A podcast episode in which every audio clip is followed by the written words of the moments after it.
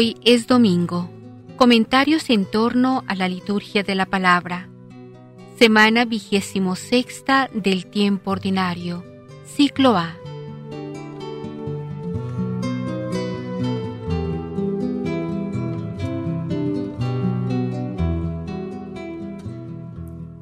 En la oración de entrada recordamos a Dios.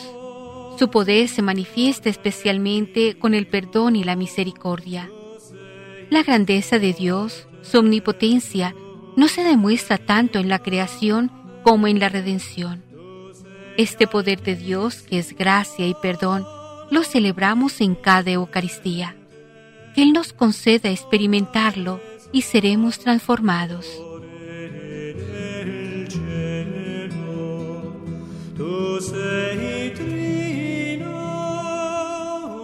El nexo entre las lecturas del día de hoy es el siguiente.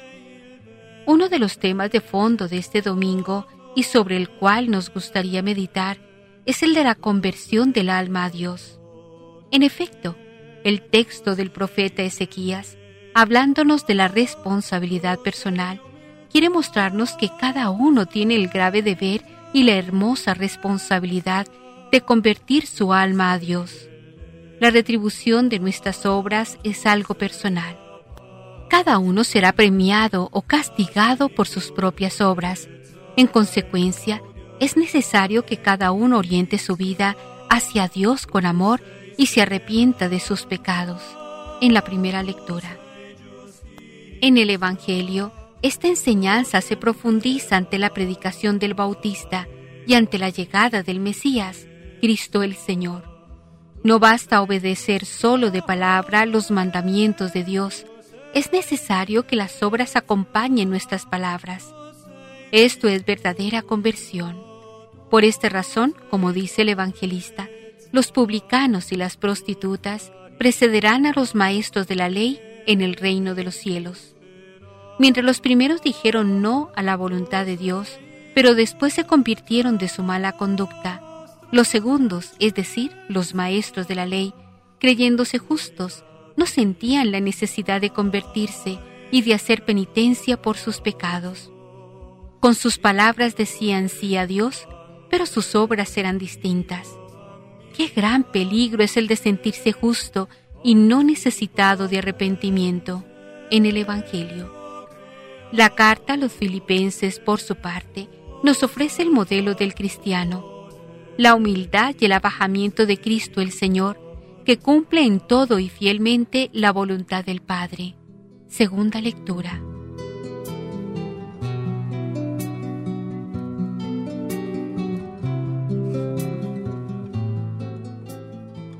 El Señor trae para nosotros un mensaje que nos conforta con nuestra forma de ser.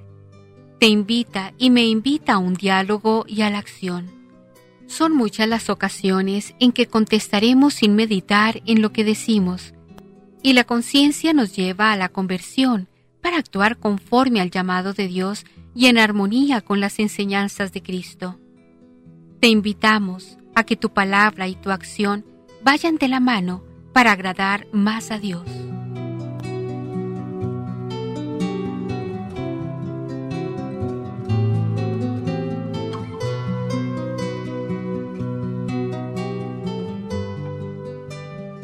La primera lectura que se nos propone en este día es del libro del profeta Ezequiel, capítulo 18, versos del 25 al 28.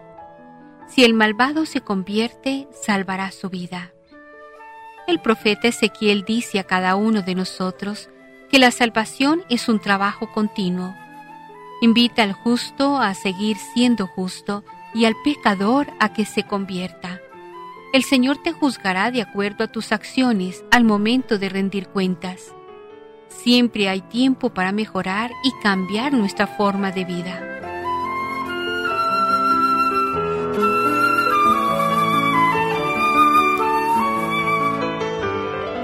El responsorial del día de hoy está tomado del Salmo 24, al que nos unimos diciendo, Descúbrenos, Señor, tus caminos.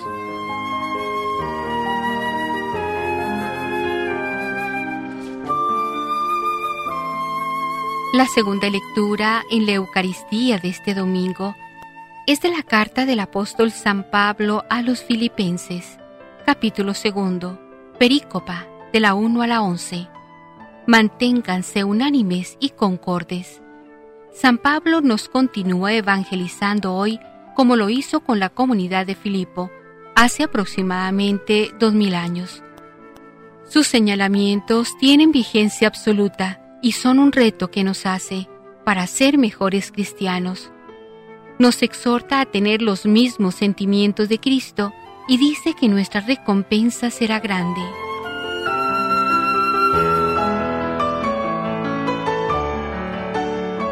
La aclamación antes del Evangelio es del evangelista San Juan, capítulo décimo, fragmento 27.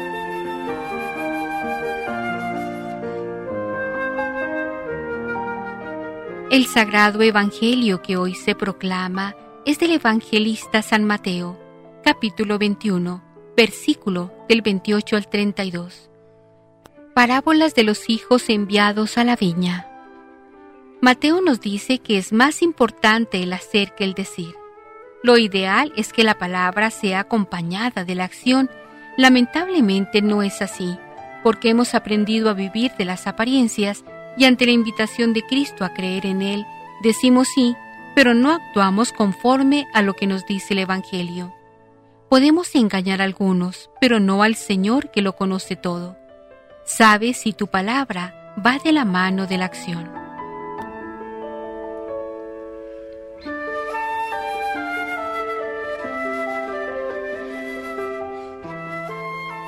Liturgia de la Palabra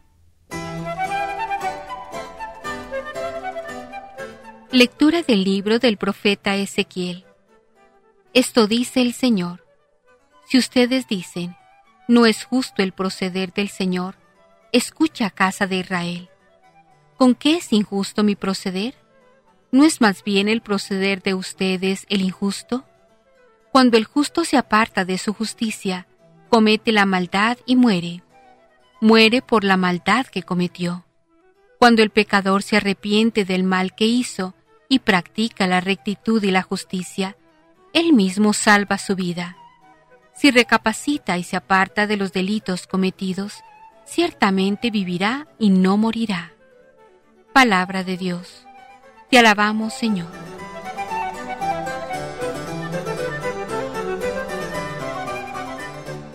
Descúbrenos, Señor, tus caminos.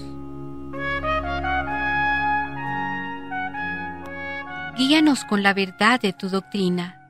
Tú eres nuestro Dios y Salvador, y tenemos en ti nuestra esperanza.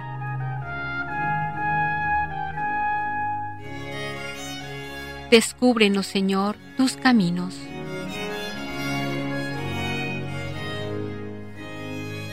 Acuérdate, Señor, que son eternos tu amor y tu ternura. Según ese amor y esa ternura, acuérdate de nosotros.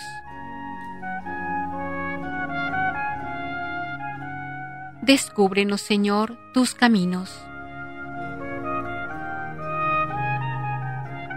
Porque el Señor es recto y bondadoso, indica a los pecadores el sendero, guía por la senda recta a los humildes y descubre a los pobres sus caminos.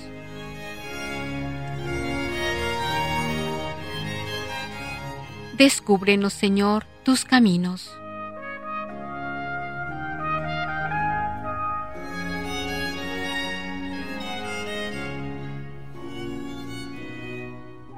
Lectura de la carta del apóstol San Pablo a los filipenses. Hermanos, si alguna fuerza tiene una advertencia en nombre de Cristo, si de algo sirve una exhortación nacida del amor, si nos une el mismo espíritu y si ustedes me profesan un afecto entrañable, llénenme de alegría, teniendo todos una misma manera de pensar, un mismo amor, unas mismas aspiraciones y una sola alma. Nada hagan por espíritu de rivalidad ni presunción. Antes bien, por humildad, cada uno considere a los demás como superiores a sí mismos y no busque su propio interés, sino el del prójimo. tengan los mismos sentimientos que tuvo Cristo Jesús. Cristo, siendo Dios, no consideró que debía aferrarse a las prerrogativas de su condición divina, sino que, al contrario, se anonadó a sí mismo, tomando la condición de siervo, y se hizo semejante a los hombres. Así, hecho uno de ellos, se humilló a sí mismo, y por obediencia aceptó incluso la muerte, y una muerte de cruz. Por eso Dios lo exaltó sobre todas las cosas, y le otorgó el nombre que está sobre todo nombre, para que al nombre de Jesús todos doblen la rodilla, en el cielo, en la tierra y en los abismos, y todos reconozcan públicamente que Jesucristo es el Señor, para gloria de Dios Padre. Palabra de Dios, te alabamos Señor.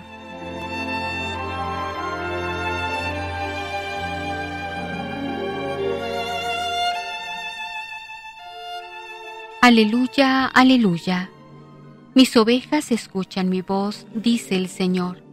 Yo las conozco y ellas me siguen. Aleluya.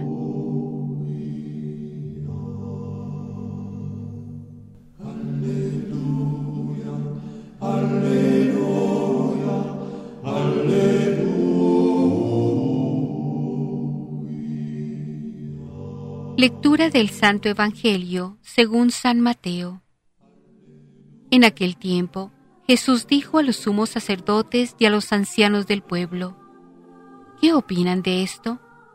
Un hombre que tenía dos hijos fue a ver al primero y le ordenó, Hijo, ve a trabajar hoy en la viña. Él le contestó, Ya voy, Señor, pero no fue. El padre se dirigió al segundo y le dijo lo mismo. Este le respondió, No quiero ir pero se arrepintió y fue. ¿Cuál de los dos hizo la voluntad del Padre? Ellos le respondieron, el segundo. Entonces Jesús les dijo, Yo les aseguro que los publicanos y las prostitutas se les han adelantado en el camino del reino de Dios, porque vino a ustedes Juan, predicó el camino de la justicia y no le creyeron. En cambio, los publicanos y las prostitutas sí le creyeron. Ustedes, ni siquiera después de haber visto, se han arrepentido ni han creído en Él. Palabra del Señor. Gloria a ti, Señor Jesús.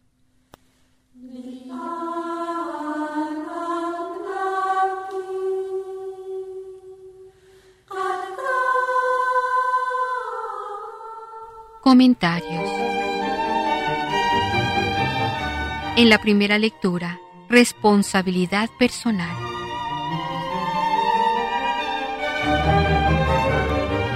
En todo el capítulo 18, del que están entresacadas estas dos lecturas bíblicas, capítulo llamado con toda justicia de la responsabilidad personal, nos encontramos doctrinalmente con el contenido más importante de todo el libro, y donde Ezequiel se muestra simultáneamente pastor, teólogo, sacerdote y profeta.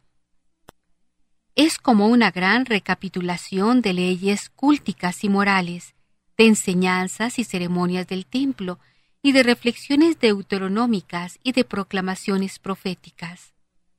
Es el capítulo en que Ezequiel se mostrará hijo fiel de la tradición judía, padre responsable de la situación vivencial de sus convecinos y pionero de nuevos valores que enriquecerán la revelación. Para mejor comprenderlo desde su ángulo focal, situémonos en aquellos años del destierro que siguieron a la caída de Jerusalén, tiempo en que nuestro autor tuvo que tomar esta nueva postura, preparado y estimulado por el peso de la historia. Aquel amargo presente de los desterrados, les decía la teología tradicional, era la consecuencia ineluctable de muchos siglos de historia, de prevaricaciones y pecados acumulados para su castigo en la presente generación. Así se lo recordaba el Deuteronomio 5, 9, 10. ¡Qué fatalidad! Debieron pensar los desterrados. Nos ha tocado la China. Y sin el valor de un Jeremías para enfrentarse directamente con Dios, dejan correr entre ellos que se entere Dios si quiere, el dicho que se convirtió en refrán. Los padres comieron los agraces y los hijos tuvieron la dentera. No se consideraban inocentes, pero el castigo que estaban sufriendo sobrepasaba con mucho su culpabilidad.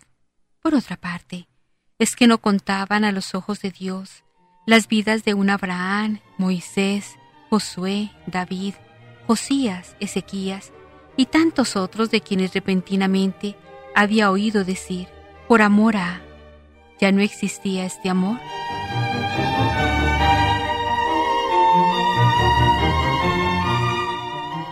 La alianza se había roto, el templo destruido, la ciudad santa arrasada por las llamas, sin culto que les permitiera reconciliarse, víctimas del pasado y sin esperanzas de futuro.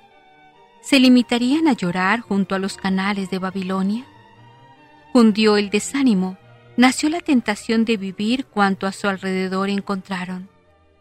Poco a poco moría el ya abismo, ahogado por el materialismo de una nación poderosa y rica en comodidades, en cultos y festejos. Ezequiel se levanta airado.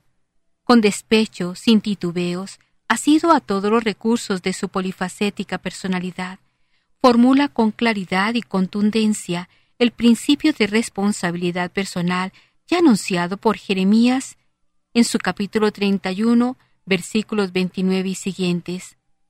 También en la Segunda Reyes, capítulo 14, verso 6, y en Deuteronomio capítulo 24, fragmento 16. El que peque, ese morirá.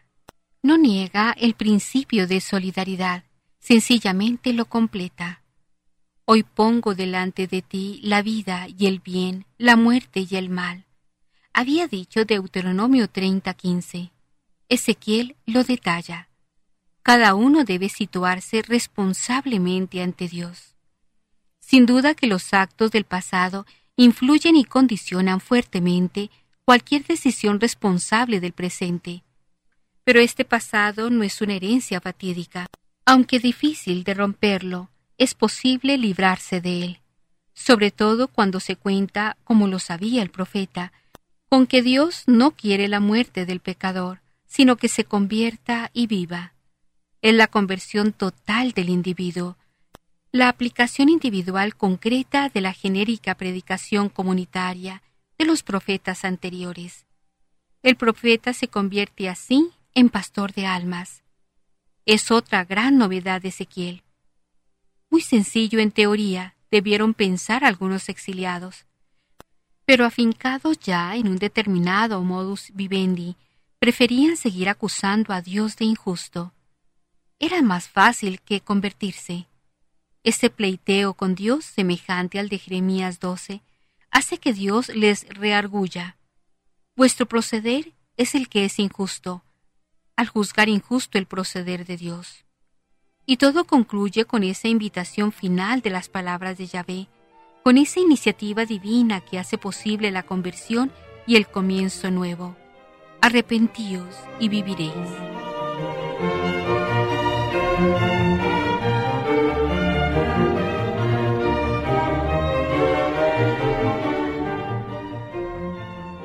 En la segunda lectura, el cristianismo opera desde dentro por contagio.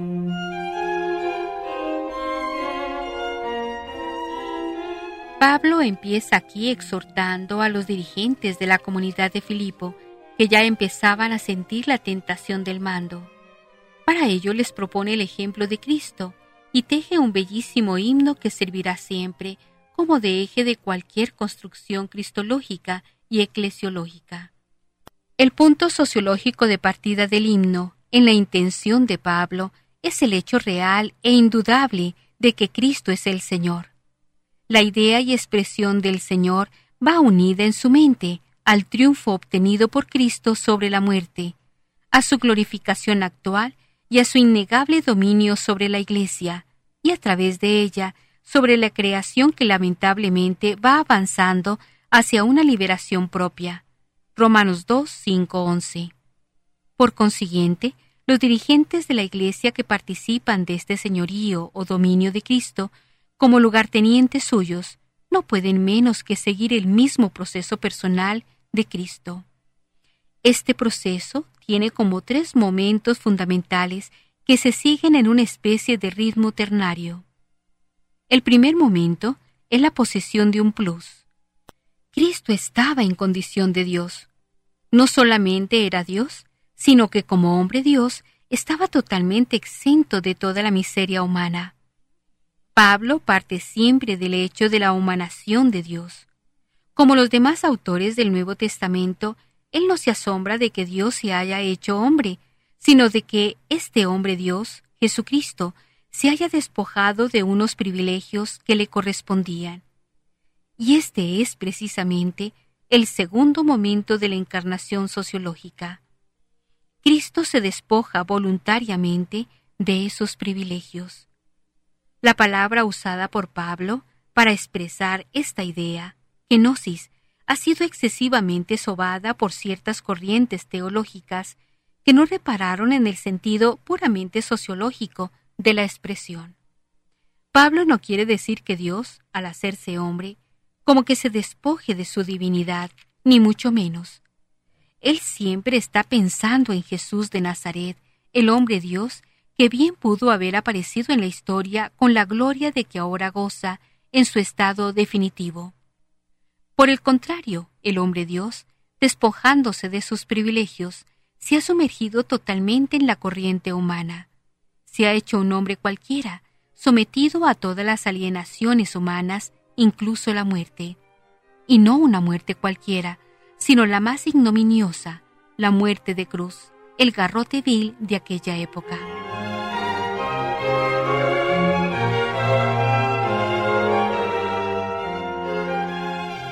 Poco después, Pablo, rumiando esta idea, se atreverá a afirmar que esta inmersión de Cristo en la miseria que iba a redimir abarca incluso de una manera misteriosa el mismo pecado. Se sumerge en un clima de pecado, 2 Corintios 5:21. Parece un hombre carne como cualquier pecador. Romanos 8:3. Solamente después de esta total encarnación en la miseria que había que redimir, se produjo el desenlace feliz de la redención, el tercer momento de este ritmo ternario, por lo cual Dios lo exaltó. Siendo así que Cristo se había él mismo misteriosamente manchado de la miseria humana, necesitaba personalmente una redención. Fue exaltado. Este es el ejemplo que Pablo propone a los dirigentes de la ciudad de Filipo, que tiene de suyo una proyección universal a todos los cristianos. El cristiano debe ir, en primer lugar, cargado de ese plus que, como vamos viendo a través del pensamiento paulino, abarca todos los valores positivos del hombre, coronados por la infusión evangélica. La humildad no es la ignorancia, la sencillez no es la ingenuidad. La necesidad de la cruz no deja de ser una sabiduría altísima, sólo captable por los maduros. Pero la comunicación de ese plus a los hombres no se puede hacer desde una postura aséptica y descarnada. Hay que sumergirse en el seno de esa existencia tarada. El cristianismo debe operar desde dentro por contagio. El amor al prójimo no puede ser únicamente el tema de una predicación. Tiene que convertirse en una auténtica epidemia de salvación, de liberación. Solamente así el cristiano y sobre todo los dirigentes eclesiales podrán participar del señorío de Cristo, del verdadero señorío liberador.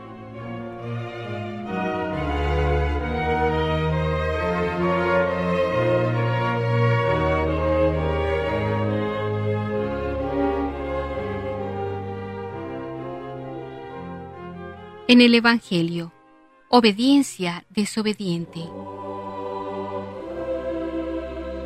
La pertenencia al reino no se logra con la aceptación incondicional de la voluntad del rey. Los fariseos, por creerse ya justos, no podían aceptar el constante llamamiento de Cristo a la penitencia. Marcos 1.15, 2.16, Lucas 15.7. La parábola presente pretende llevarlos a una reflexión sobre sí mismos, sobre su conducta en relación con el reino. Partiendo de una escena familiar frecuente, la parábola de la obediencia desobediente y la desobediencia obediente esclarece una verdad de tipo religioso. Exactamente, eso es lo que ocurre en la gran familia del Padre Celestial, compuesta en los tiempos de Cristo por dos grupos bien definidos. Los judíos, y más en concreto, los observantes, los cumplidores de la ley, los justos, los santos, y los paganos, los no judíos de raza, y los judíos que desconocían la ley. Esta gente que ignora la ley son unos malditos. Juan 7:49. El segundo grupo, la gente maldita por desconocer la ley, desobediencia obediente, está retratada en el hijo mayor de la parábola. La conducta del hijo menor, obediencia desobediente, refleja la actitud petulante de los que creían tener la exclusiva en la familia de Dios. Y precisamente por este exclusivismo exacerbante no podían entender que Jesús alternase con los pecadores. Llegamos así a la enseñanza fundamental de la parábola. Debemos leer entre líneas el siguiente interrogante dirigido por el Maestro a los hijos buenos. ¿No entendéis mi conducta ni por qué mi mensaje se dirige a los culpables? Por varias razones. En primer lugar, porque no tienen necesidad de médico los sanos, sino los enfermos.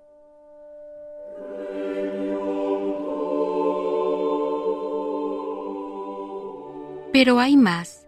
A los requerimientos de Dios habéis respondido vosotros con muy buenas palabras. Palabras, palabras, palabras. Pero esto no basta. No todo el que dice Señor, Señor, entrará en el reino de los cielos, sino el que hace la voluntad de mi Padre que está en los cielos. Capítulo séptimo, verso 21. Por el contrario, los publicanos, los pecadores, despreciados por vosotros como malditos de Dios, escuchan mi llamamiento a la conversión y se han arrepentido. Cumplieron la voluntad del Padre que les invitaba, también a ellos, a trabajar en su viña. Que Jesús diese la precedencia en el reino aquella gente maldita era algo inaudito, escandaloso e intolerable. Pero la razón es clara. Los impíos aceptaron la llamada a la penitencia. Los justos, fiados en su propia justicia, la que viene del puro cumplimiento de la ley, Filipenses 3:6, rechazaron al portador de la justicia salvadora. Y por ello, quedaron excluidos del reino se excluyeron a sí mismos al no querer aceptarlo. El único camino de salud es el abierto por Dios en Cristo para el hombre universal, el camino de la fe.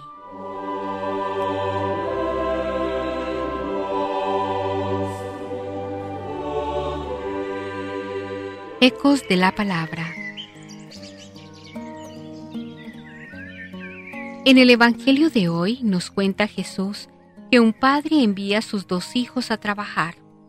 Uno le contesta que sí va a trabajar, pero realmente se escapa de su obligación y no va. El otro le dice que no quiere ir, pero luego recapacita y va a hacer lo que el padre quiere. Y Jesús, quien ha planteado esta historia imaginaria, aquellos que se oponían a sus enseñanzas, les pregunta al final, ¿cuál de los dos hijos hizo la voluntad del Padre? Por supuesto tuvieron que responderle de la única manera que podía responderse. El segundo fue quien hizo lo correcto. Luego, para acusar a sus interlocutores, diciéndoles que los pecadores, los publicanos y prostitutas, se les han adelantado en el camino del reino de Dios. Y confirma su acusación reclamándoles que no le hicieron caso a San Juan Bautista cuando predicaba la conversión y el arrepentimiento. ¿Por qué esta fuerte reprensión del Señor? Porque esos que se oponen a Jesús son miembros importantes del pueblo elegido por Dios. Son los primeros llamados para recibir el mensaje de salvación que trae el Mesías esperado. Ellos habían dado el sí, como lo dio el primero de los hijos, pero luego no hacen lo que el Padre espera de ellos.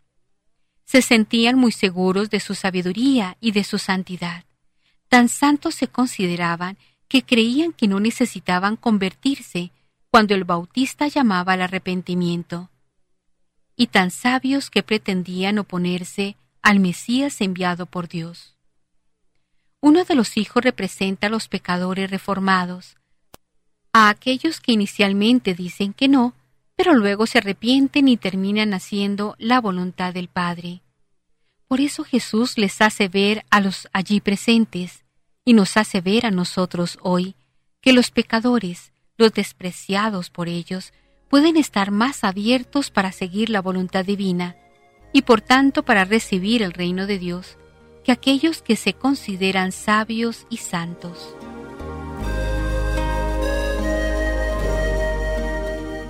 La primera lectura nos hace ver que aquellos que han dicho sí inicialmente se apartan del bien y del camino de la voluntad de Dios, y no pueden culpar a Dios de su inconstancia, de su pecado, sino que tienen que buscar la culpa en ellos mismos. Esto nos lo dice el Señor por boca del profeta Ezequiel, enseñanza que refuerza lo que Jesús ha planteado en la parábola de este domingo. Cuando el justo, o sea el santo, se aparta de su justicia, de su santidad, comete la maldad y muere, muere por la maldad que cometió. Cuando el pecador se arrepiente del mal que hizo y practica la rectitud y la justicia, si recapacita y se aparta de los delitos cometidos, ciertamente vivirá y no morirá. Resumiendo, mientras estemos vivos, siempre hay oportunidad de recapacitar y de arrepentirse. Pero no por esto hay que esperar el último momento, porque no sabemos el día ni la hora. Mateo 24, 26. Y no basta ser fiel por un tiempo, no basta decir sí una vez. El sí que le damos al Señor debe ser constante y permanente. Hay que dar el sí de una vez por todas, y ese sí inicial hay que reiterarlo en cada oportunidad. Es decir, para vivir en la voluntad de Dios se requiere constancia y perseverancia hasta el final. No basta ser fieles por un tiempo, sino todo el tiempo y hasta el final, pues nos dice el Señor, el que se mantenga firme hasta el final se salvará. Marcos 13:13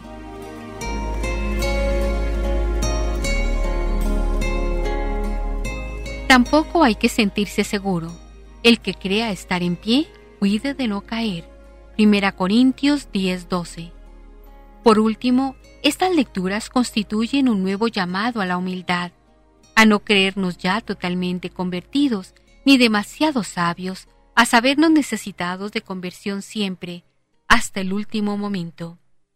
En la primera lectura, San Pablo nos enseña hasta dónde llega la humildad de Jesús, que en todo debemos imitar. Él, a pesar de ser Dios, nunca hizo alarde de su condición divina, sino más bien se rebajó a sí mismo. Se hizo semejante a los hombres, se humilló a sí mismo, y por obediencia aceptó incluso la muerte, y una muerte de cruz.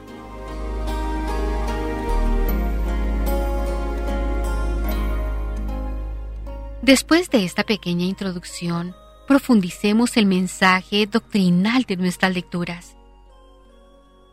Primero hablemos de la responsabilidad personal y de la conversión.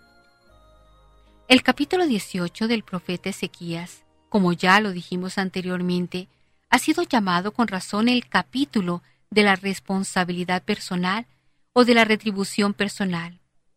Para entender de qué se trata, es preciso enmarcar históricamente el texto el pueblo se encuentra en el exilio después de la caída de Jerusalén. La tradición teológica interpretaba lo sucedido como el resultado de las prevaricaciones y de las infidelidades del pueblo a lo largo de la historia. En realidad, se trataba de una situación fatal e ineludible que la generación presente debe arrostrar. Ellos soportaban las culpas y pecados de sus antepasados, y no les quedaba otro destino. Al mismo tiempo, el pueblo experimentaba que el castigo era superior a las culpas que él mismo había cometido. Se sentía tratado injustamente. En este estado de cosas surgía la pregunta esencial.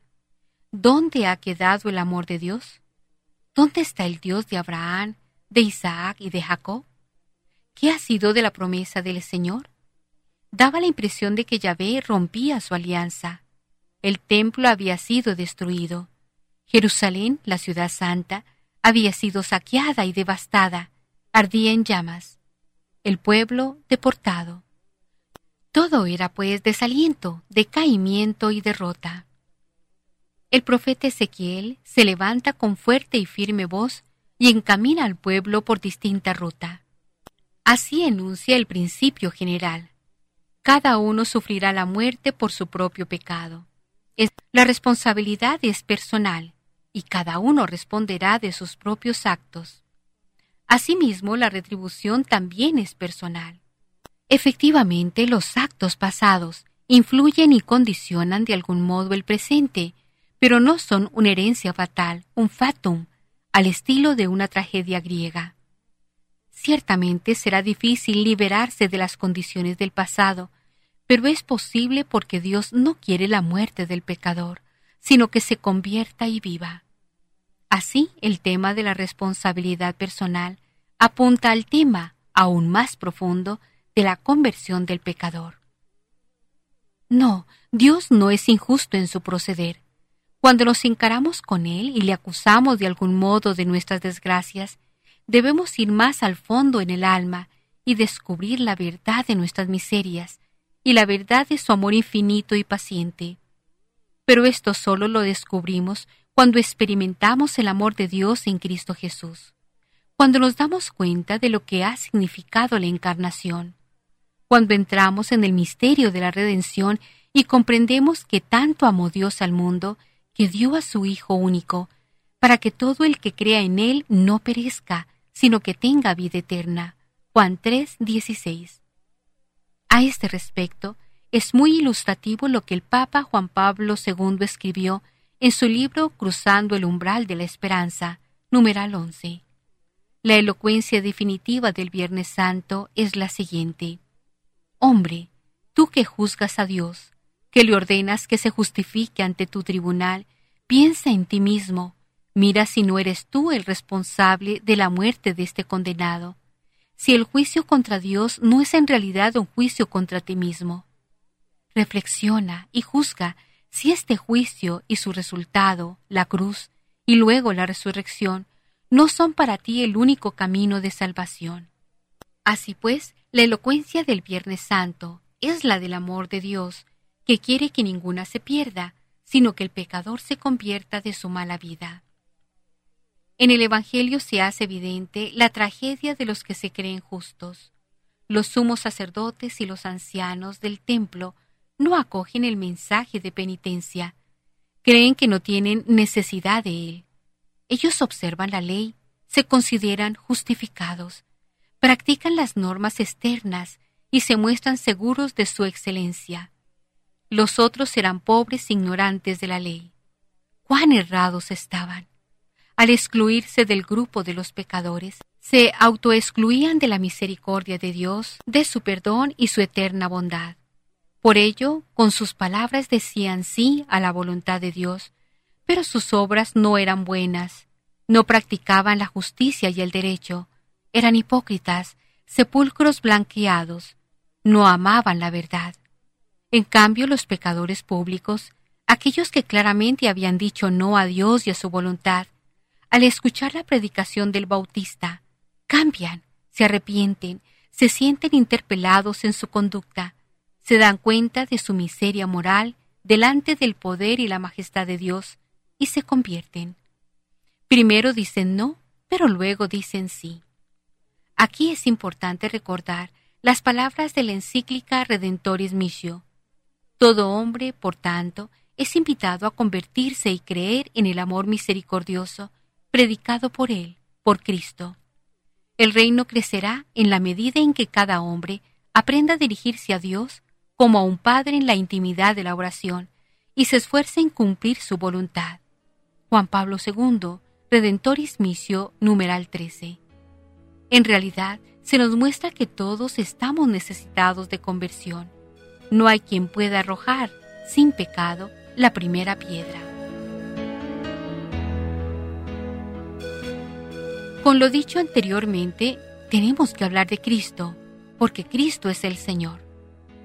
El himno cristológico de la carta a los filipenses es uno de los textos fundamentales en la elaboración de la cristología. En este himno el centro en torno al cual gira la reflexión es la frase final. Jesucristo es el Señor. En la traducción griega de los libros del Antiguo Testamento, el nombre inefable con el cual Dios se reveló a Moisés, Yahvé, es traducido por Kyrios, Señor. Señor se convierte desde entonces en el nombre más habitual para designar la divinidad misma del Dios de Israel. El Nuevo Testamento utiliza en este sentido fuerte el título Señor para el Padre, pero lo emplea también, y aquí está la novedad, para Jesús reconociéndolo como Dios. 1 Corintios 2, 8. Catecismo de la Iglesia Católica numeral 446. Así pues, el himno de Filipenses indica claramente la perfecta divinidad y la perfecta humanidad de Cristo. Pues bien, Él, a pesar de su condición divina, no hizo alarde de su categoría de Dios. En este himno no se habla de los discursos del Señor, de sus enseñanzas, sino de sus obras. Se despojó, tomó la condición de esclavo, se sometió incluso a la muerte. Él nos enseña el camino que debe seguir el cristiano, el camino de la obediencia a los planes divinos, el camino de la humildad, el camino del cumplimiento de la voluntad de Dios en las obras, no solo en las palabras. Aquí admiramos el poder de Cristo, un poder muy distinto del humano que desea imponer y hacer la voluntad propia. El poder de Cristo es el poder de la obediencia al Padre, es el poder del amor y de la verdad, es el poder del que sirve y da la vida por sus amigos. Cristo el Señor, él tiene el nombre sobre todo nombre, y esta es nuestra esperanza.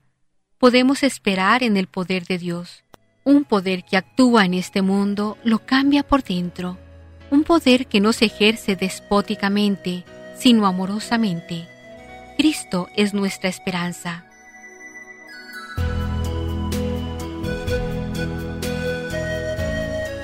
Es necesario también hablar de la práctica del examen de conciencia. Cada día debemos convertirnos un poco más al Padre de la Misericordia. En efecto, al entrar dentro de nosotros mismos, advertimos la inadecuación entre nuestro ser, nuestra identidad como hombres y como cristianos, y nuestro obrar diario. Observamos cuán frágiles y necesitados somos del perdón y la misericordia. Pues bien, un camino óptimo para realizar este camino de conversión es el diario examen de conciencia. Se trata de reservar unos minutos a la mitad de la jornada o al final de la misma para examinar nuestro itinerario en la vivencia de nuestros compromisos, para revisar la andadura de nuestro corazón, de nuestro amor, de nuestra entrega a los demás, del cumplimiento de nuestros deberes. La falta del sentido del pecado, que es uno de los grandes males de nuestra época, se debe en parte a esta incapacidad para entrar dentro de nuestro corazón y ver que junto a cosas muy buenas hay también desamor, infidelidad, menor correspondencia al amor de Dios. Por ello, la promoción del examen diario de conciencia en un ambiente de fe y de oración, de esperanza y sincera conversión, será uno de los medios que más pueden ayudar a los fieles en su vida diaria. El examen, por otra parte, no es un momento de escrúpulo o desprecio de sí mismo.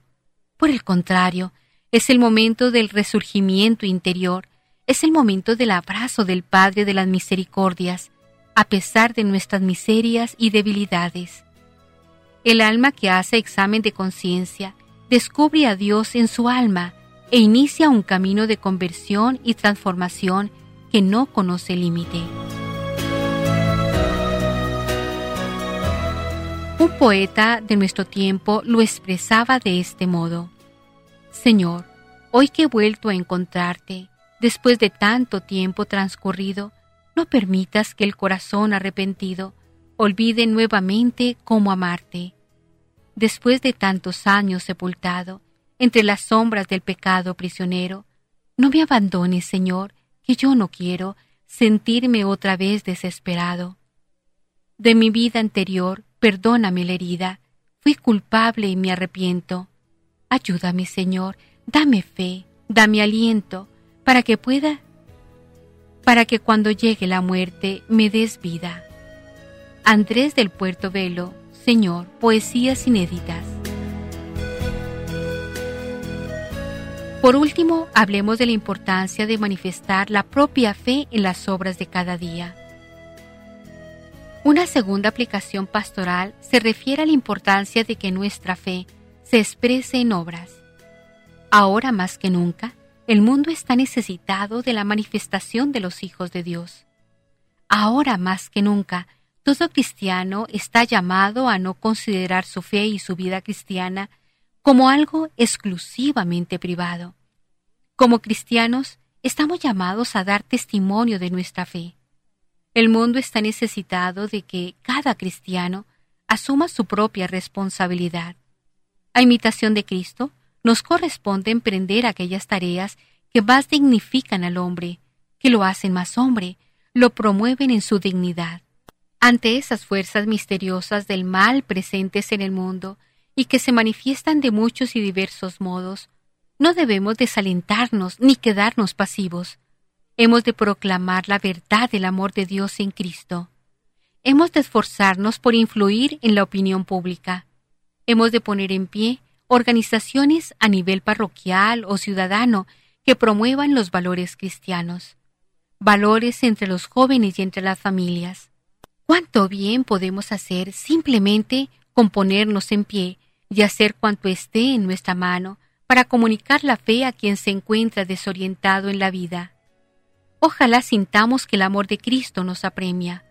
Ojalá sintamos el sufrimiento ajeno como propio. Ojalá descubramos que son casi sin límites las posibilidades que hay en nuestras manos de hacer el bien.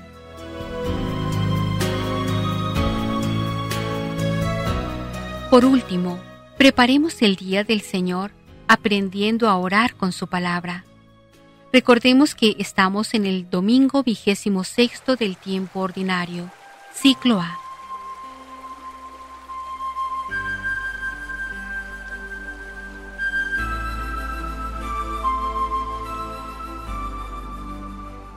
Les aseguro que la gente de mala fama, como los cobradores de impuestos y las prostitutas, entrarán al reino de Dios antes que ustedes.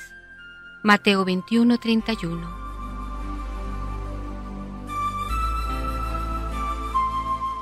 Recordemos que tenemos en la mesa de la palabra una lectura del Antiguo Testamento del profeta Ezequiel, capítulo 18, versos del 25 al 28.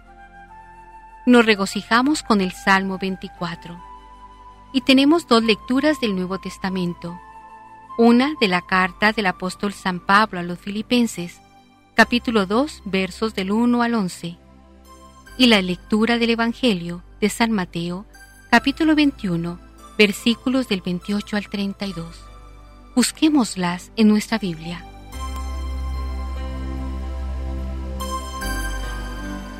Antes de leerlas, invoquemos al Espíritu Santo para que nos enseñe a orar con la palabra.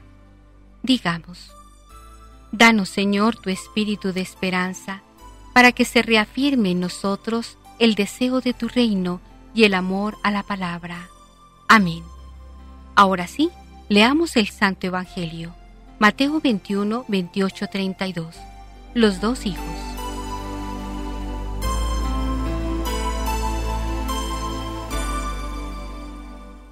Ahora, ¿qué nos dice el texto? Lo decisivo en el cumplimiento de la voluntad del Padre no son las palabras, sino los hechos, las obras. Enseñanzas para nosotros. Para pertenecer al reino de Dios, es necesario conocer la voluntad de Dios y llevarla a práctica. Reconocer a los mensajeros de Dios, ellos nos comunican el querer de Dios no seguir el mal ejemplo de las autoridades judías, que aunque vieron no cambiaron de idea. Hay una esperanza para el pecador. No es definitiva la primera respuesta, importa la conversión en su vida, un modo de actuar nuevo, justo.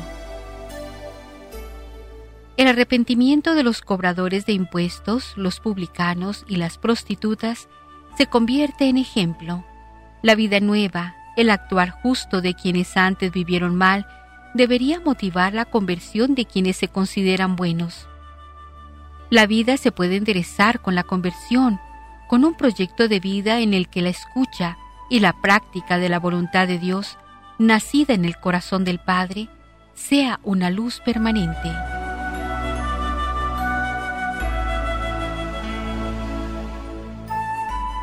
Otros textos para confrontar.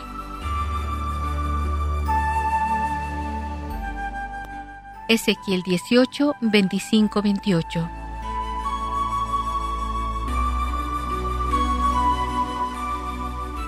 Bien, vamos a ver si entendimos bien el texto. ¿Quiénes preguntaron a Jesús sobre su autoridad? ¿Cuál era la propiedad del padre de la parábola? ¿Qué le dijo el primer hijo? ¿Qué respondió este hijo al llamado de su padre? Luego de pensarlo, ¿qué hizo? ¿Qué le dijo el padre al otro hijo? ¿Y qué respondió? ¿Cuál fue la pregunta que hizo Jesús a los sumos sacerdotes? ¿Cómo finaliza el texto? ¿Quiénes son la gente de mala fama?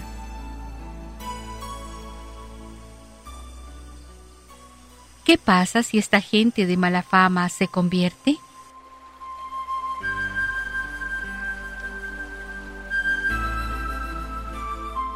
Ahora que hemos entendido el texto, meditémoslo.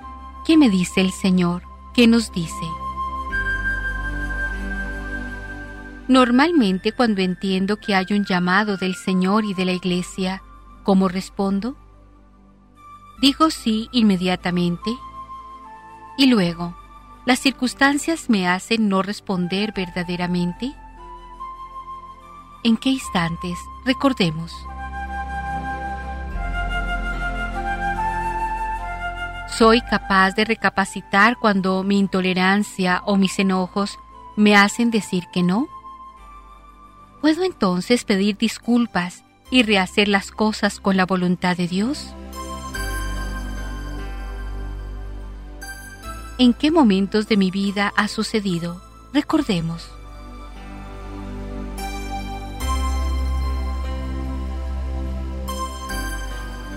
¿Cuáles son las cosas en las que me cuesta más cumplir la voluntad de Dios? ¿Qué podría hacer para cambiar de actitud?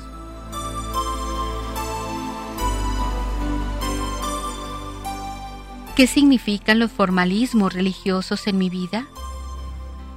¿En qué casos yo soy un formalista? ¿Hago las cosas solo por cumplir? ¿Tú crees que puedes mejorar?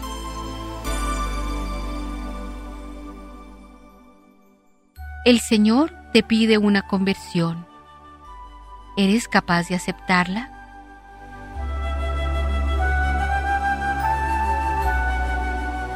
Ya que hemos meditado la palabra de Dios, Ahora oremos. ¿Qué le digo al Señor? ¿Qué le decimos? La oración es la respuesta que le damos a Dios que se nos manifiesta primero. Señor, me presento ante ti, en primer lugar para darte gracias. Tu palabra eterna me refleja mi vida como en un espejo. Y es aquí donde me veo, reflejado en tu palabra, pues muchas veces soy como aquel hijo que digo que sí, pero no voy. Y esto me duele internamente. Ayúdame, Señor, a salir de los formalismos cuando sean fingimiento de la verdad. Ayúdame a ser sincero conmigo mismo y con los demás. También en momentos soy como el otro hijo, que dijo que no, pero luego voy a la viña quiero que me des la actitud sana y correcta de responderte con toda libertad que sí quiero hacer tu voluntad. tanto expresándola como haciéndola verdaderamente.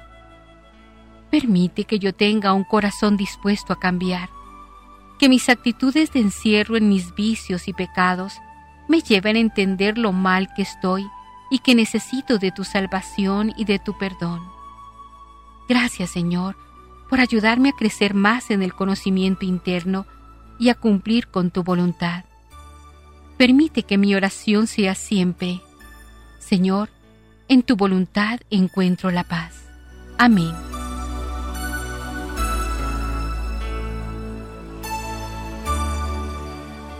En este momento contemplemos la palabra, cómo interiorizo el mensaje, cómo interiorizamos el mensaje.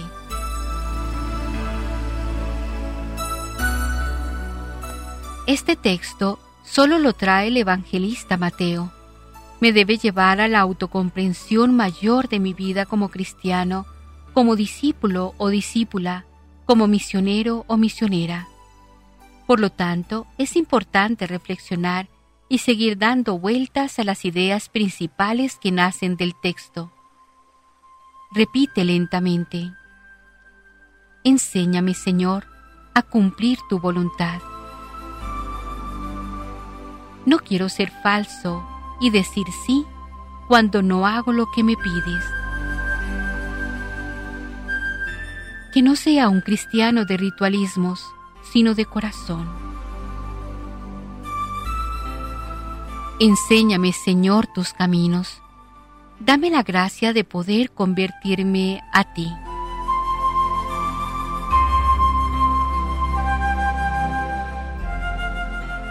Pero la palabra de Dios no puede quedar solamente en mí. Vamos a la acción. ¿A qué me comprometo? ¿A qué nos comprometemos?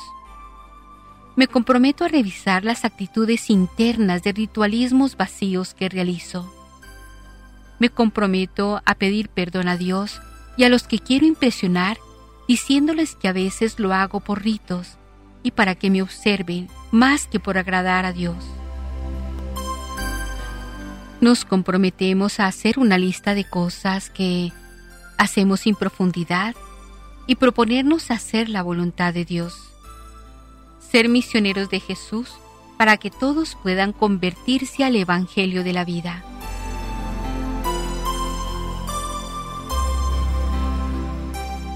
Ahora digamos todos juntos, Señor Jesús, nos dejas tus caminos de vida, nos dejas tus palabras, nos muestras el camino y nos das libertad para elegir el camino que nos guste.